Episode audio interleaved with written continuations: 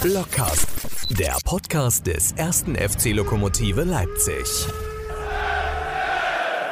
Sind wir wieder. Schönen guten Abend, lieber Marco.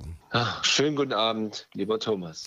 Schön, dich zu hören. Es rauscht nicht, es rumpelt nicht. Das heißt, du sitzt weder auf dem Fahrrad, noch auf dem Boot, noch im Taxi, noch in der Straßenbahn. Du bist zu Hause. Das ist korrekt. Ich sitze zu Hause am Schreibtisch. Ich habe gerade den Kindern klargemacht, dass sie jetzt im Bett bitte bleiben sollen, weil jetzt Podcast-Zeit ist. Das war schwer genug, würde ich sagen. Warum? Naja, weil die natürlich hier und da mit Papa gerne noch was besprechen wollten. Aber mit Podcast ist es Podcast. Das können wir eigentlich als Subtitel für unseren Podcast nehmen. Ja, auf jeden Fall.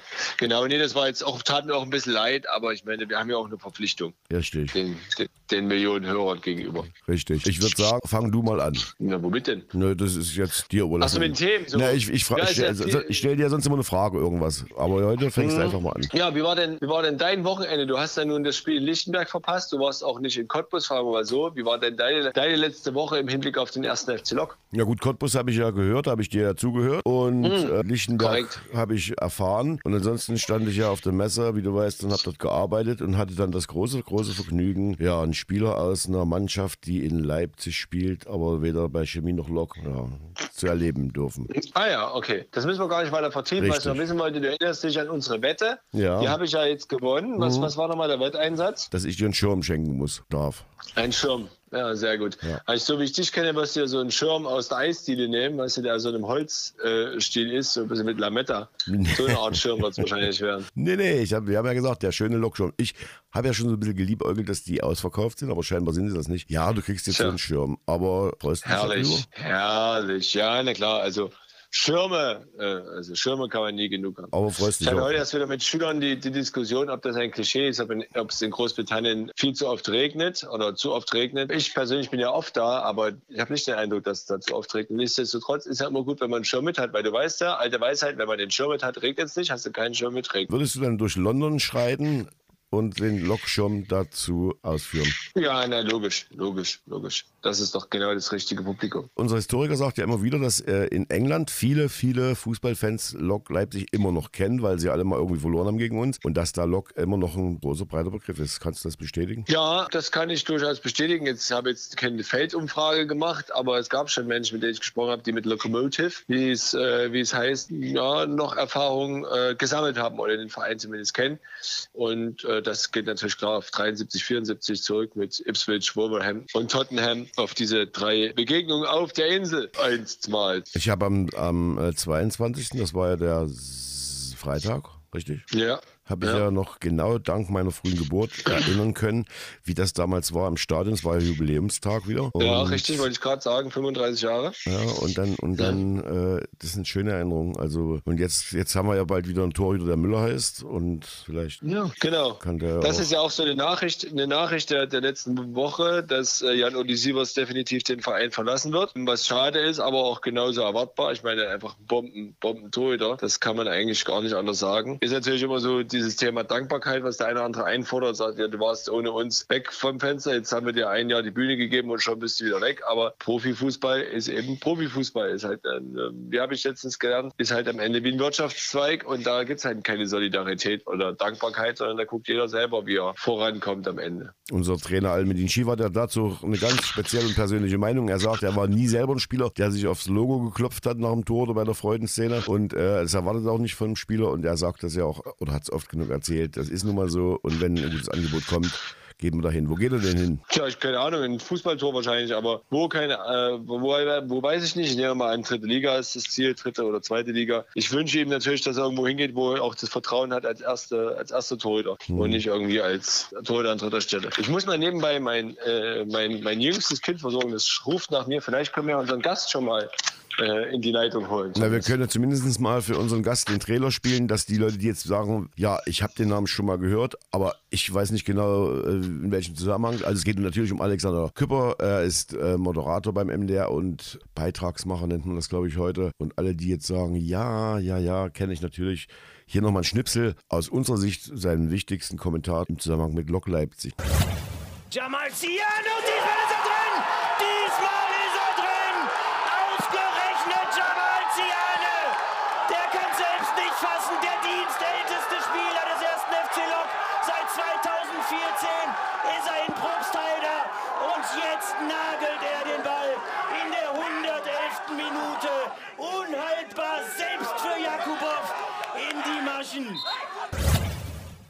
So, und jetzt rufen wir den Alexander Küpper einfach mal an, oder? Machen wir so. Ja, los geht's. Ja, unser heutiger Gast, Ale Küpper, herzlich willkommen beim Lockcast, dem Podcast des ersten FC Lok. Hallo, freue mich, dass ich da sein darf. Ja, freut uns auch mal Leute von extern außerhalb des Vereins äh, dabei zu haben. Alex, mal so grob geschätzt, wie viele Spiele des ersten FC Lok hast du dir eigentlich schon angesehen, Schrägstrich, Ansehen müssen. privat und, und beruflich? Also privat war ich, glaube ich, tatsächlich zweimal nur im Bruno-Plache-Stadion. Das war in der Zeit, als ich angefangen habe beim MDR. Und seitdem ist es natürlich aufgrund der Arbeitszeiten immer schwierig, weil am Wochenende natürlich immer Hochbetrieb ist. Und beruflich kommen da schon eine Menge zusammen. Ich habe 2014 angefangen, für Sport im Osten zu arbeiten und seitdem schätze ich, ja, so pro Saison bestimmt 10 bis 15. Also da kommt ein bisschen was zusammen. Diese Woche gab es beim MDR so einen kleinen Feature, so ein Special. Da geht es um den Videorichter, Schiedsrichter, die in Köln sitzen. Da hast du ja gesagt, das Ding hat sich erledigt. Vielleicht kannst du uns kurz nochmal erzählen, ob du heute immer noch der Meinung bist und wie es zu der Meinung kam. Grundsätzlich bin ich der Meinung, ja, dass der VAR, so wie er einst angekündigt und eingeführt wurde, nicht funktioniert. Es war ja damals die Ansage, wir wollen die hundertprozentigen klaren Fehlentscheidungen verhindern. Und mittlerweile merken wir, wir bewegen uns pausenlos in Graubereichen. Es sind immer Auslegungsfragen und die wirklich klaren Fehlentscheidungen, die sind ja extrem selten. Dafür haben wir aber ununterbrochen Szenen, über die wieder diskutiert wird, gerade jetzt am vergangenen Wochenende oder in der vergangenen Woche im Pokal und in der Bundesliga so gehäuft wie gefühlt nie zuvor. Und ja, deswegen bin ich nach wie vor der Meinung, das habe ich ja geschrieben in dem Kommentar für Sport im Osten, dass der VAR nicht funktioniert und dass wir zurückkehren sollten zur Tatsachenentscheidung, eben weil der Videoassistent die Probleme nicht löst, sondern nur auf eine andere Ebene hebt. Und wir am Ende nach wie vor diskutieren in den letzten fünf Jahren seit Einführung des VAR mehr als je zuvor und dass wir dementsprechend da einen Schlussstrich ziehen sollten. Ich glaube nicht, dass es passiert. Hm. Es gibt ja zu jeder, zu jeder Statistik noch eine Statistik. Hebt sich das nicht auf? Also wir von Lok Leipzig hatten ja ein Spiel. Marco, hilf mir. Äh, da gibt es ein Tor, was es nicht gibt. Äh, Giamaziano wird gest- oder stößt angeblich und das Tor gibt sich. Das wäre wahrscheinlich dann mit dem Videorichter gegeben worden oder auch nicht. Hebt sich das nicht auf, dass man sagt, die Mannschaft wird bevorteilt, benachteiligt? Ist das nicht so? Das, das kann schon sein, aber genau um das zu verhindern, wurde das Ding ja ur ursprünglich eingeführt. Also zu sagen, Ja. es hebt sich ja am Ende auf. Dafür brauchen, den, brauchen wir den Videoassistenten nicht. Wir brauchen den Videoassistenten und das war das Ziel ursprünglich, um zu sagen, es gibt keine Fehlentscheidungen mehr. Aber Ja. den Videoassistenten einzuführen mit all den Veränderungen, die das mit sich bringt, mit all den Nachteilen für den Sport an sich, den das mit sich bringt, um dann zu sagen, das hebt sich ja am Ende sowieso wieder auf. Das funktioniert meiner Meinung nach nicht. Und bei Ziane, muss ich ganz ehrlich sagen, wäre es aus meiner Sicht auch kein Fall für den Videoassistenten gewesen. Ist für mich eine Fehlentscheidung. Das Tor muss eigentlich zählen. Aber er hat die Hand oben drauf, er trifft ihn unten leicht. Also wir sind auch da nicht bei einer 100% Fehlentscheidung, Mhm. auch wenn ich der festen Überzeugung bin, dass das Tor eigentlich zählen müsste. Für den VAR hätte es meiner Meinung nach nicht gereicht. Und genau jetzt, wo wir schon darüber diskutieren, merkt man, wir bewegen uns immer in Bereichen, wo man diskutieren kann. Der eine sagt, es ist für mich eine klare Entscheidung, der andere sagt, ja, aber da ist doch der Kontakt noch da. Also es ist immer schwierig. Der Fußball ist einfach so dynamisch und so abwechslungsreich und so schwer in Kategorien zu zwängen, dass der Videoassistent, der VAR, aus meiner Sicht für den Fußball nicht anwendbar ist. Mein klassisches Beispiel ist ja, es war, glaube ich, Saison 2018, 2019, der vorletzter Spieltag. Äh, der erste Bayern spielte hier in Leipzig gegen RB. Bayern machte das 1-0, vermeintlich, glaube ich, durch Goretzka. Und das Tor wurde zurückgenommen, weil Robert Lewandowski mit, äh, mit, der, mit der großen Zehe im Abseits stand. Ähm, und das wurde halt durch den Videoschiedsrichter äh, äh, bewiesen, wo ich auch sage, also wir reden doch immer noch über klare Fehlentscheidungen. Eine klare Fehlentscheidung ist für mich, wenn jemand einen Meter am Abseits steht oder einen halben Meter am Abseits. Aber da wird dann das Lot gefällt und dann werden drei, drei Kamerapositionen noch irgendwie benutzt, um rauszufinden, ist das jetzt eine Fehlentscheidung oder nicht. Und das ist, da entfernen wir uns ja genau von dem ursprünglichen Gedanken, klare Fehlentscheidung. Und dadurch, dass man nie festlegen kann, ab wann es jetzt eine klare Fehlentscheidung ist oder ab wann es halb klare Fehlentscheidung ist, ist es, Alex, genau wie du sagst, aus meiner Sicht ein sinnloses Unterfangen, den Fußball gerechter zu machen. Hm. Und gerade bei dieser Abseitsfrage kenne ich kaum jemanden, der im Laufe der Jahrzehnte wirklich unzufrieden war mit das ist gleiche Höhe, im Zweifel für den Mhm. Angreifer. Es war im Grunde, hat das System funktioniert, so wie es so wie es Ja. gelaufen ist. Natürlich mit den zwei, drei schlimmen Ausreißern pro Saison, aber das war's dann auch. Und der Rest ist immer diskutabel. Ist die Meinung der Sportjournalisten generell so wie deine oder gibt es da auch Kollegen, die sagen, nee, sensationell gut, dass wir das haben? Äh, Mittlerweile ist, glaube ich, der Großteil eher kritisch gegenüber dem VAR. Ich habe ihn schon bei seiner Einführung kritisiert, weil ich das so erwartet habe, wie es dann auch gekommen ist. Da gab es viele, die gesagt haben, wenn wir die technischen Möglichkeiten haben, dann lasst es uns doch machen. Wir müssen diese hundertprozentigen Fehlentscheidungen verhindern. All diese Probleme, die das dann mit sich gebracht hat, glaube ich, haben jetzt bei vielen dafür gesorgt, dass sie, dass sie sagen, "Hä, ist doch nicht so gut für den Fußball. Zumal man ja auch merkt, mir geht's als Fan so und mir geht's auch als Reporter so, muss ich ganz ehrlich gestehen. Manchmal weiß ich gar nicht mehr, wie es jetzt genau ausgelegt werden soll, weil pausenlos Regeln wieder angepasst werden. Alles das, was wir im Fußball vorher vielleicht einmal alle fünf Jahre hatten, passiert mittlerweile regelmäßig. Dann ist wieder die Frage, wann geht er raus in die Review Area, wann nicht, wie ist der Kontakt. Also man bewegt sich da gefühlt in einem wirklich luftleeren, fast rechtsfreien Raum. Und das merke ich auch bei vielen Kollegen, dass sie einfach nicht mehr genau wissen, wie das zustande kommt, wie die klaren Ansagen sind, wann Review Area, wann nicht, wie ist die Handspielregel auszulegen und wie nicht. Also alles super kompliziert geworden und das ist eine, eine Grundstimmung, die ich auch bei vielen Kollegen feststelle, ja. Mhm.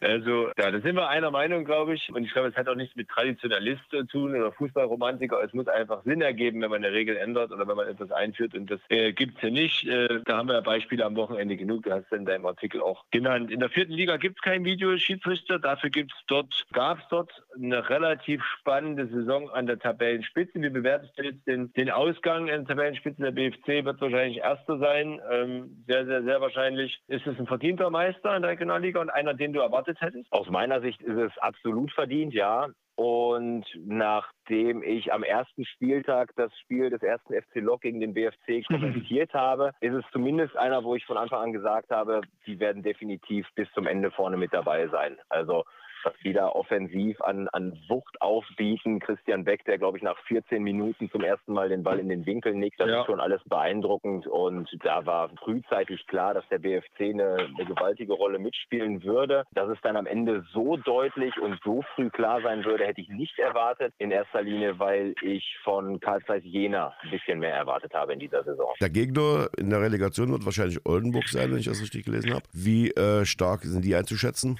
Kann ich ganz wenig zu sagen, ehrlich gesagt, weil ich die Regionalliga Nord kaum verfolge, außer über, über die, die Kicker-App zum Beispiel. Aber die Spiele habe ich fast gar nicht gesehen. Was man so hört, wenn man mit Trainern spricht, dann sagen fast alle, dass die Re- Regionalliga Nordost stärker einzuschätzen ist als die Regionalliga Nord. Aber das brauche ich auch niemandem erzählen. Wenn es in zwei Spielen entschieden wird, dann kommen da so viele Dinge zusammen. Tagesform, Schiedsrichterentscheidungen. Der eine trifft Mhm. den Pfosten, der andere nagelt den Ball unter die Latte und ins Tor. Also da würde ich mich dann nicht drauf verlassen. Ich glaube, dass der BFC wirklich mit großem Selbstvertrauen in diese Spiele gehen kann. Aber ob es dann am Ende reicht, das kann man nicht sagen. Da seid ihr ja auch gebrandmarkt bei zwei so engen Spielen, die es damals gegen Fair waren. Der eine macht einen Torwartfehler, der andere macht keinen. Ja, Genau. Entschuldigung. Wie lange bräuchtest du, um jetzt äh, das Spiel, wenn du das kommentieren solltest, dich darauf vorzubereiten, wenn du sagst, du bist jetzt nicht so im Thema in dieser Regionalliga drin, wie lange Vorlauf bräuchtest du und wie würdest du dich auf so ein Spiel denn vorbereiten dann?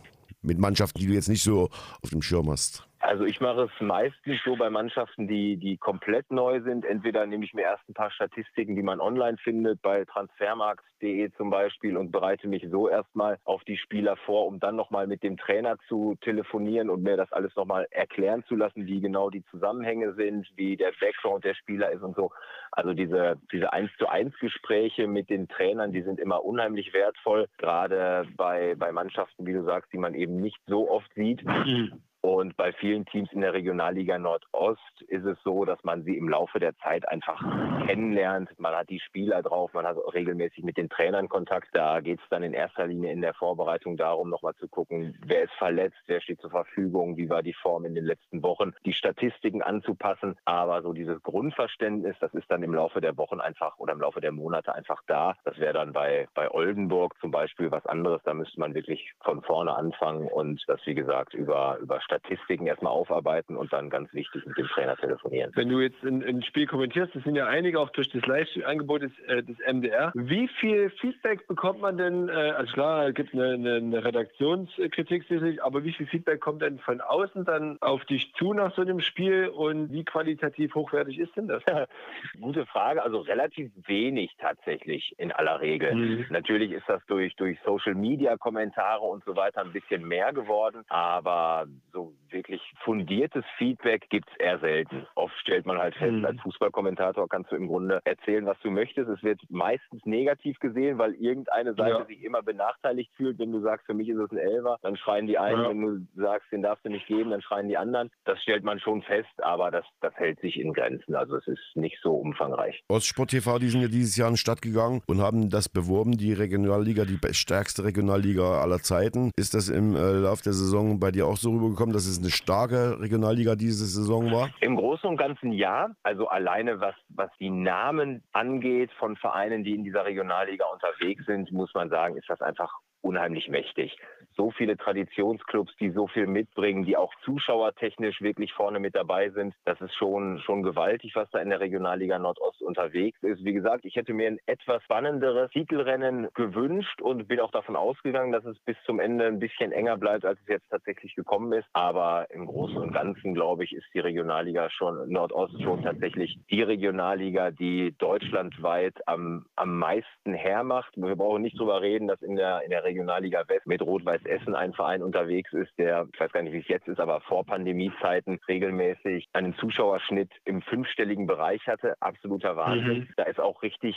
Qualität und Herzblut und Leidenschaft dahinter. Aber so geballt, wie es im Nordosten ist, mit so vielen großen Clubs, mit großen Namen und tollen Stadien und großen Zuschauerkulissen, das ist, glaube ich, in Deutschland einmalig. Wenn du jetzt äh, auf den ersten FC Lok schaust in der Saison, wie bewertest du die die Saison unserer Mannschaft. Die, die Stimmen sind zurzeit etwas geteilt. Manch einer ist absolut zufrieden mit dem, was erreicht wurde. Andere hätten sich mehr erhofft und mehr gewünscht. Wie siehst du das? Ich glaube, dass die Mannschaft durch die Leistungen, die sie im Laufe der, der Saison gezeigt hat, Erwartungen geweckt hat und jetzt mit den Geistern, die sie selbst gerufen hat, klarkommen muss. Da waren ja Phasen dabei, wo man sich dachte, was passiert hier gerade? Wo über Wochen keine Gegentore kassiert wurden und reihenweise die Gegner mit 4-5-0 nach Hause geschickt wurden. Das war wirklich beeindruckend und im Großen und Ganzen, glaube ich, aber kann äh, der erste FC Lok und Almedin Shiva und die Mannschaft wirklich zufrieden sein mit dem, was sie geleistet haben. Es war ein extrem kleiner Kader, wo man im Vorfeld wusste, da darf nicht viel passieren, weil dann geht es sofort an die Substanz. Das haben sie über weite Strecken sehr gut weggesteckt, waren ähm, im Laufe der Saison im Grunde noch mehr als Karl Zeiss Jena immer Verfolger Nummer eins. Und mhm. wenn dann in einer solchen Saison, wo man wirklich gut performt, wo man unter unglaublichen Voraussetzungen mit so viel Corona-Problemen beim BFC gewinnt, äh, wenn man dann irgendwann merkt, jetzt geht uns die Puste aus und das ja auch erst nachdem fast der komplette Kader durch Corona da einmal, einmal lahmgelegt wurde, dann braucht man sich dafür nicht entschuldigen, wenn es am Ende nicht reicht gegen einen BFC, der wirklich einfach konstant abliefert. Jetzt kommt ja äh, Rot-Weiß Erfurt wieder dazu und gehen wir mal von aus, der BFC steigt auf. Im nächsten Jahr, du sagst es ja schon, Jena,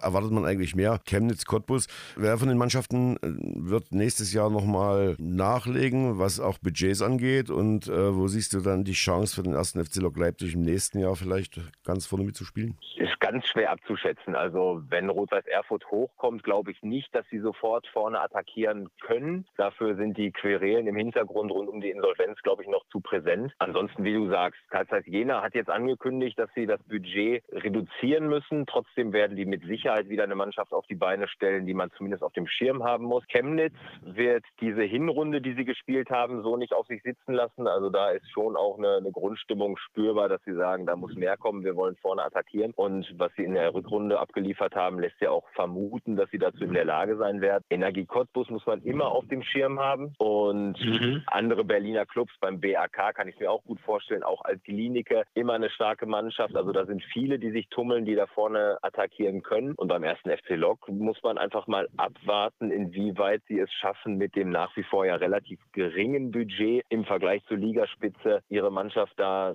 beisammen zu halten. Weil natürlich diese starken Leistungen Saison sicherlich Begehrlichkeiten geweckt haben. Also da waren ja doch einige, insbesondere junge Spieler, die wirklich stark abgeliefert haben. Wenn ich zum Beispiel an Theo Okbidi denke, der aus dem Nichts zum, ich glaube, immer noch besten Vorbereiter der Liga wird, ja, sind das natürlich Personalien, mhm. die man halten muss. Und wenn das gelingt, dann kann auch Lok Leipzig wieder vorne mit angreifen. Aber es wird sicherlich ein extrem hartes Stück Arbeit. Du musst als Fußballkommentator ähm, oder Journalist, äh, Sportjournalist, der du bist, äh, nach außen in den Schein der Neutralität wahren. Ähm, jetzt mal abgesehen von der Regionalliga, welchem Verein gehört dein Herz, wenn, wenn es einen Verein gibt? Also ich bin in der Nähe von Dortmund groß geworden und dementsprechend immer zu Schwarz-Gelb gegangen, muss aber ehrlicherweise sagen, dass meine emotionale Bindung in den letzten Jahren massiv nachgelassen hat.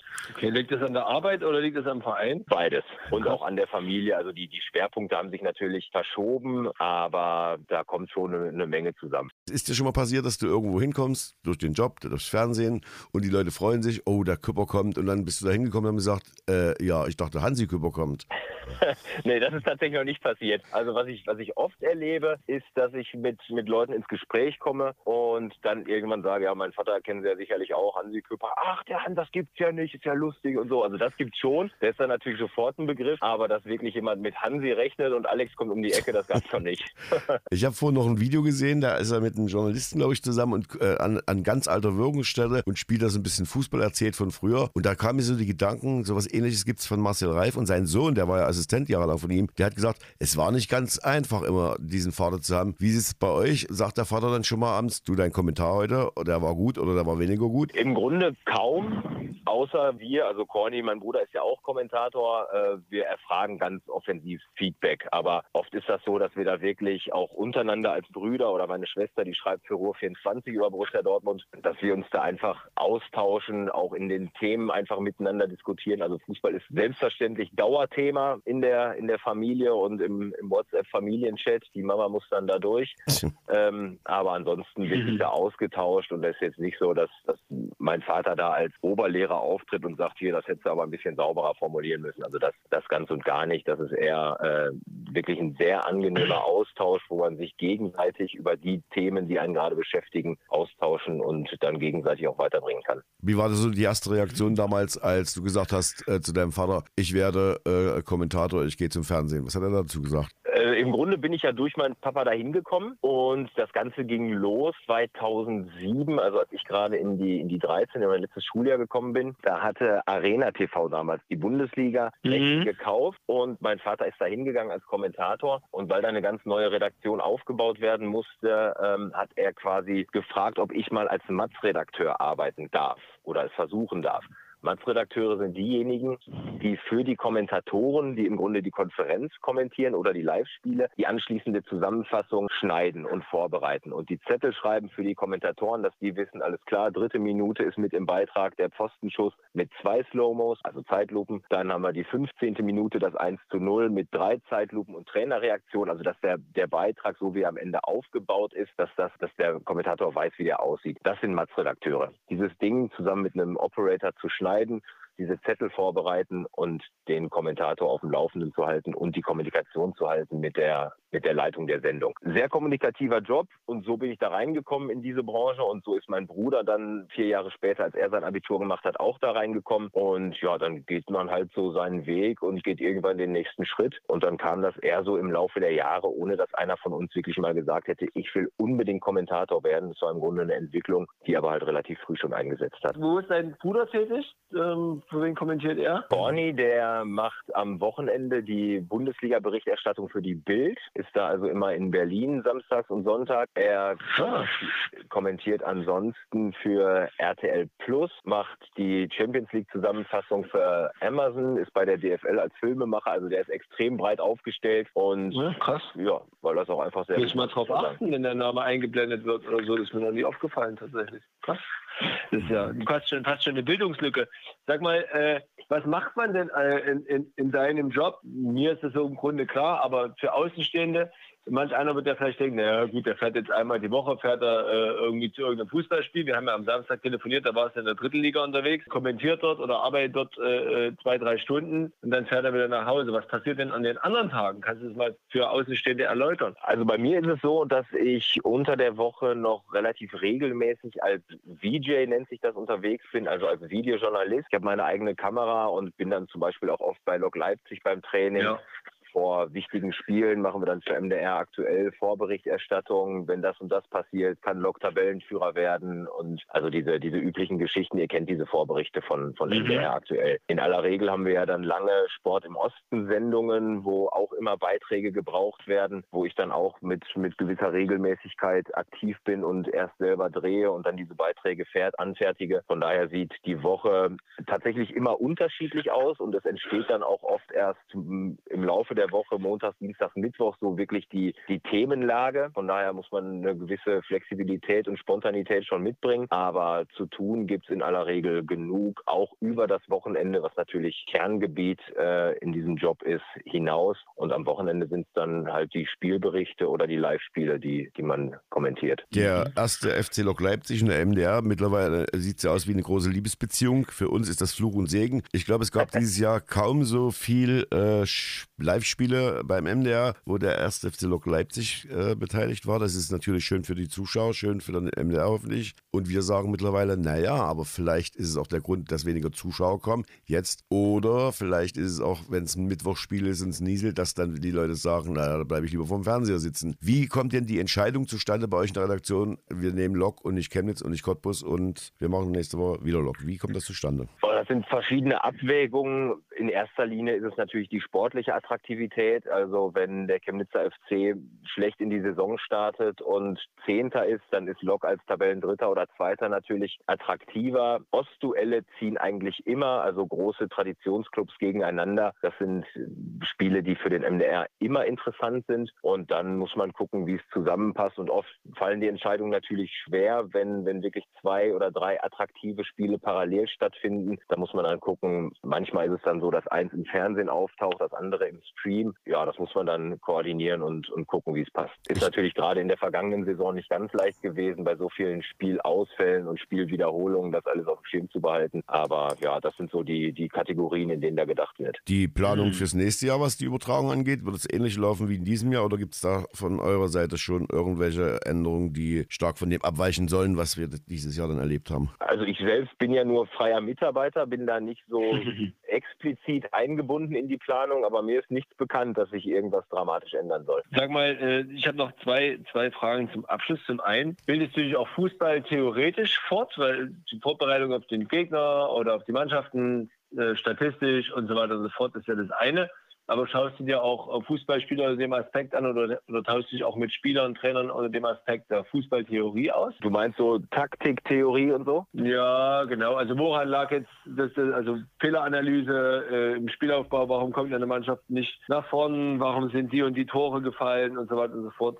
Äh, machst du das auch oder ähm, hast du dafür keine Zeit? Also es ist jetzt nicht so, dass ich mich explizit eine Woche, äh, eine Stunde in der Woche hinsetze und sage, jetzt mache ich mal die, die, die Fußballtheorie. Das kommt im Laufe der Zeit natürlich oder im Laufe des Jobs sowieso von alleine. Wenn man mit Trainern spricht, dann ist sowas ja grundsätzlich immer auch Thema. Woran hat es gelegen? Was mhm. war das Problem in dem und dem Spiel? Wie willst du das angehen, dass es nicht mehr vorkommt? Die Fragen, die stellt man ja automatisch und ist dementsprechend ja. sowieso in diesem Themenbereich unterwegs. Und dann äh, liest man natürlich natürlich auch im Kicker und in den anderen Zeitschriften, mhm. wo sowas ja auch immer thematisiert wird. Und meine letzte, letzte Frage, es gibt ja in verschiedenen Branchen äh, in Deutschland Personalmangel. Ist das auch bei den Fußballkommentatoren und Sportjournalisten der Fall? Äh, das glaube ich nicht. Also da gibt es nach wie vor ja. viele, die das natürlich gerne machen wollen, weil es natürlich ein super attraktiver Job ist, wenn man im Grunde mit Fußball sein Geld verdienen kann, dann ist das einfach eine schöne Sache. Und dementsprechend äh, gibt es da, glaube ich, nach wie vor viele junge Menschen, die genau das machen wollen. Meine letzte Frage. Die Bundesliga ist zurzeit bei einer Auslastung Besucher äh, bei 88 Prozent, also rückläufig. Siehst du generell in Deutschland den Trend dazu, dass äh, die Leute das Interesse am Fußball verlieren oder verlagert sich das nur in die unteren Ligen? Ganz schwere Frage. Mhm. Ähm, muss man, glaube ich, abwarten, wie sich das jetzt nach der Pandemie entwickelt. Grundsätzlich glaube ich, dass der Profifußball ein großes Problem hat, das auf jeden Fall. Ob am Ende der unterklassige Fußball davon profitiert, das wäre zu wünschen. Ob es am Ende auch so eintritt, muss man, muss man tatsächlich abwarten. Also ich glaube, dass im Laufe dieser zwei Jahre viele Menschen einfach gemerkt haben, dass auch ein Wochenende ohne Stadionbesuch ein schönes Wochenende sein kann, mhm. was sich ja viele vorher gar nicht hätten vorstellen können.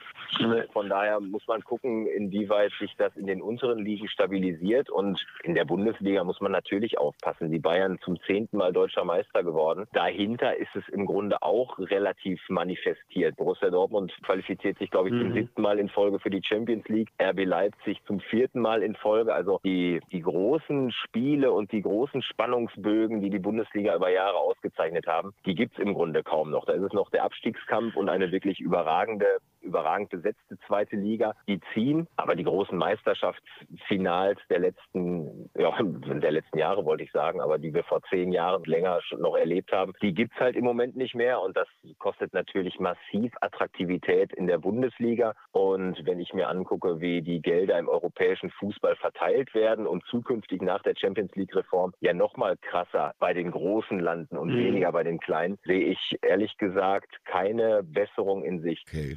Gut, ich habe dann doch noch eine, ich habe dann noch eine Frage, wo wir bei schwierigen Fragen äh, sind. Was würdest du denn ändern, damit wieder mehr Spannung reinkommt? Würdest du die Bayern in die in die Super League schicken, damit das die Dominanz gebrochen wird? Würdest du Playoffs spielen? Würdest du die Gelder anders verteilen? Ich bin ein großer Freund des äh, Landesmeistercups gewesen, das also ohne Setzliste sofort im K.O.-System weitergeht, wenn wir über die europäischen Wettbewerbe sprechen. Was sind deine Ideen für einen spannenderen Wettbewerb in Europa und in Deutschland? Ist für mich kaum zu beantworten, ehrlich gesagt, weil mhm. mittlerweile ist das Ganze natürlich so etabliert und so manifestiert, dass du durch, durch Stellschrauben, an denen du drehst, das kaum noch zurückdrehen kannst. Die, die Champions League ist eine derartige Geldmaschine, wo die Bayern immer teilgenommen haben, wo auch Borussia Dortmund immer teilnimmt.